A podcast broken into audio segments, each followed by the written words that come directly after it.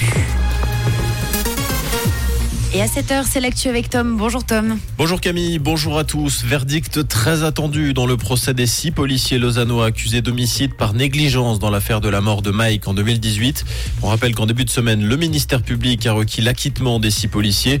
Aujourd'hui, c'est au tour des juges du tribunal criminel d'arrondissement de Lausanne de se prononcer.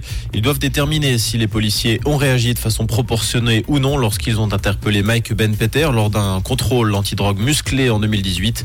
Le verdict est attendu pour 14h30 à Renan. L'annonce est tombée hier après 12 années passées comme conseiller fédéral en charge de la santé. Alain Berset ne se représentera pas aux prochaines élections fédérales. Le socialiste fribourgeois qui incarnait la lutte contre la pandémie de Covid-19 quittera donc ses fonctions en décembre prochain. Le moment est venu de faire ce pas, a déclaré le monsieur Covid de la Confédération lors d'un point presse hier. Pour lui succéder, rien n'est encore fait, mais les noms du conseiller aux États zurichois Daniel Josic et du conseiller national Mathias Ebischer circulent avec insistance.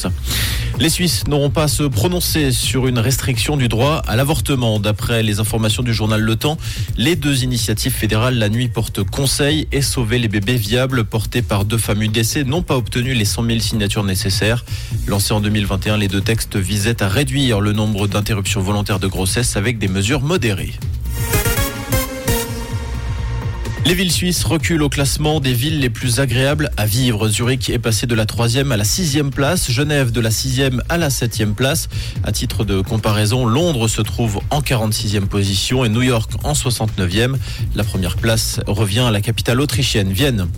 Ce drame à Paris, un immeuble s'est effondré hier en fin d'après-midi. Les faits ont eu lieu dans le 5e arrondissement de la capitale française, dans un immeuble abritant une école de mode privé. Des riverains parlent d'une impressionnante déflagration suivie d'un incendie. 37 personnes sont blessées. Le pronostic vital est engagé pour quatre d'entre elles. Deux personnes pourraient encore se trouver sous les décombres.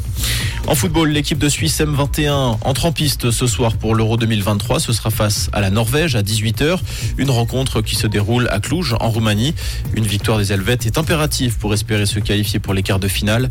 La Suisse qui se trouve dans un groupe relevé avec également la France et l'Italie. Côté ciel ce jeudi, des éclaircies en matinée sous un ciel plutôt nuageux, c'est ce que nous annonce Météo Suisse.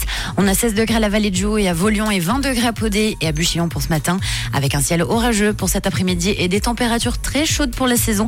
Un bon petit déj et belle journée avec Rouge.